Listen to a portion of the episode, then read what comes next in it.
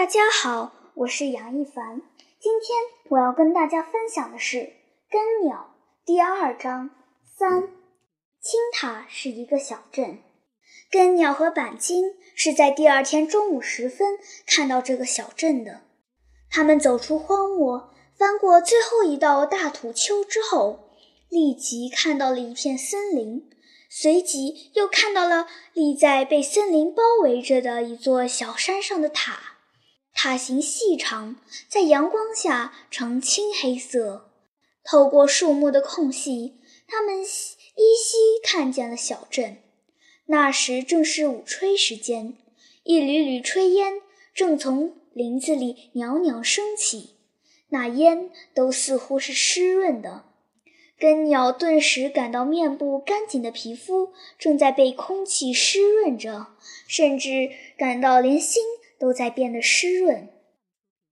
在往村子里走时，板金说：“我们没有必要向他们诉说我们西行的缘由。”根鸟不太领会板金此话的意思。板金说：“让别人知道了，除了让他们笑话我们之外，你什么也得不到。一路上，我已受足人们的嘲笑了。那天你在路上问我为什么向西走。”我没有立即回答你，也就是因为这个缘故。也许这天底下两个最大的傻瓜，确实就是我俩。根鸟点了点头。他们走进了小镇，镇上的人很快发现了他们。他们的体型、面相、脸色以及装束，告诉这个小镇上的人，这两个浑身沾满尘埃的人，显然来自遥远的地方。老人与小孩的，男人与女人的目光便从路边、窗口、树下、门口的台阶上等各个地方看过来。他们意识到了自己的被看，下意识地互相看了看，发现自己确实与这个镇上的人太不相同了。因为是被看，他们显得有点尴尬与不安，尤其是根鸟。几乎不知道怎么走路了。板金将一只手放到根鸟的肩上，这一小小的举动作用是奇妙的。它使根鸟忽然的觉得它不是孤身一人，它可以满不在乎地看待这些目光。它甚至还有一种小小的兴奋，一种被人看而使自己感到与别人不一样，觉得自己稀奇的兴奋。他们在小镇的青石板小街上走了不一会儿，居然从被看转而去看别人了。这里的人穿着非常奇特，男人们几乎都戴着一顶毡帽，穿着棕色的衣服，脚着大皮靴；女人们头上都包着一块好看的布，衣服上配着条状的、色彩艳丽的颜色。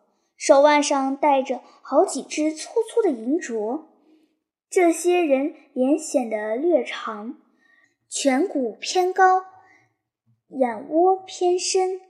跟鸟印象最深的是那些孩子，男孩们或是光着脑袋，或戴了一顶皮帽，那帽耳朵一只竖着，一只却是耷拉着的。女孩们身着长袖长袍。跑动时，那衣摆与长袖都会轻轻飘起来。无论是男孩还是女孩，眼睛都亮得出奇，这使人感到躲闪不及。他们在塔下一座废弃的小木屋暂且住下了。他们决定在这里停留几日，一是因为身体实在太疲倦了，二是因为他们都已身无分文，且无一点干粮。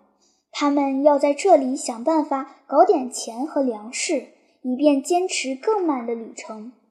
整整一个下午，根鸟都在睡觉，醒来时已是傍晚了。根鸟没有睡，它一直坐在那里。睡觉对于它来说，并不是一件让它高兴的事。它见根鸟醒来了，说：“我们该到镇里去了。”根鸟不解地望着板金。你难道还没有饿吗？板金从行囊里取出一个瓦体，根鸟立即明白了板金的意思，到镇里乞讨。顿时，他的心中注满了羞耻感，他显得慌乱起来，把衣服的纽扣扣错了位。这就是说，你还没有乞讨过？根鸟点了点头。这些天，他一直在花着他离家时父亲塞给他的钱。那些钱几乎是父亲的全部积蓄，他非常节省地花着。他还从未想过，他总有一天会将这些钱全部花光。到那时怎么办？这是一个让他感到局促不安的问题。他低垂着脑袋，觉得非常茫然。小兄弟，天不早了，我们该去了。板金显得很平静，那样子仿佛要去赴一个平常的约会一般。根鸟依然低垂的脑袋，走吧。不，板金望着手中的瓦体。我明白了，你羞于乞讨，对吧？根鸟不吭声。我们并不是乞丐，对吧？板金望着根鸟。可你就是在乞讨。乞讨又怎么样？乞讨就一定是很卑下的事吗？板金倚在木屋的门口，望着那座青塔，说。当我终于将身上的钱在那一天用完时，时开始考虑以后的旅程时，我的心情就像你现在的心情一样。记得有两天的时间我没有吃饭，渴了我就跑到水边用手捧几口水喝，饿了就捡人家柿子树上掉下来的烂柿子吃。那天晚上我饿倒了，躺在草丛里，我望着一天的星光。在心中问自己：“你离家出走干什么来了？你要做什么事情？不是一件卑下的事情。你是去寻找丢失了的东西，而且是最宝贵的东西。为了寻回这个东西，你应当一切都不要在乎。没有什么比寻回这个东西更不得了的事情了。”他转过身来说：“如果在家中。”我板金还缺这些残羹剩饭吗？不瞒你说，我家住在东海边上，有百亩良田，是个富庶人家。可当我失去了梦之后，这一切对我来说又算得了什么？我必须去找回属于我和我的家族的东西。当那天我挣扎着起来，跑到人家的地里。用手刨了一块红薯，坐在田埂上啃着的时候，那块地的主人来了。他看着我，一句话也没有说。但我从他的眼中看到了深深的鄙夷。但我要感谢那种目光，因为它反而使我在那一刻突然的从羞耻感里解脱出来。这就像是一桩被隐藏着的不光彩的事情。忽然被人看穿了，那个因藏着这件不光彩的事情而日夜在心中惴惴不安的人，反而一下子变得十分坦然了一样。我啃完了那只红薯，朝那人走过去，抱歉地说：“我饿了，吃了你家一只红薯。”我的平静让那人吃了一惊。我对他说：“我既不是小偷，也不是乞丐，但其他的话。”我什么也没有说，他也没问我，只是说去我们家吃顿饱饭吧。我说不用了，我现在又可以赶路了。根鸟还是无法坚决起来，托起要饭，他毕竟从未想过。他只记得自己曾经嘲笑过，甚至耍弄过一个途经菊坡的小叫花子。板金用树枝做成的筷子敲了敲瓦体，说：“就说这是瓦体吧，是我捡来的。因为我离家出走时，就从未想到过我必须沿路乞讨。那是在一户人家的竹篱笆下捡到的。它或许是那人家曾经用来喂狗的，又或许是那人家曾经用来喂鸡鸭的。但这又有什么事呢？谁让你现在一定要往西走？”去做一件应该做的事呢？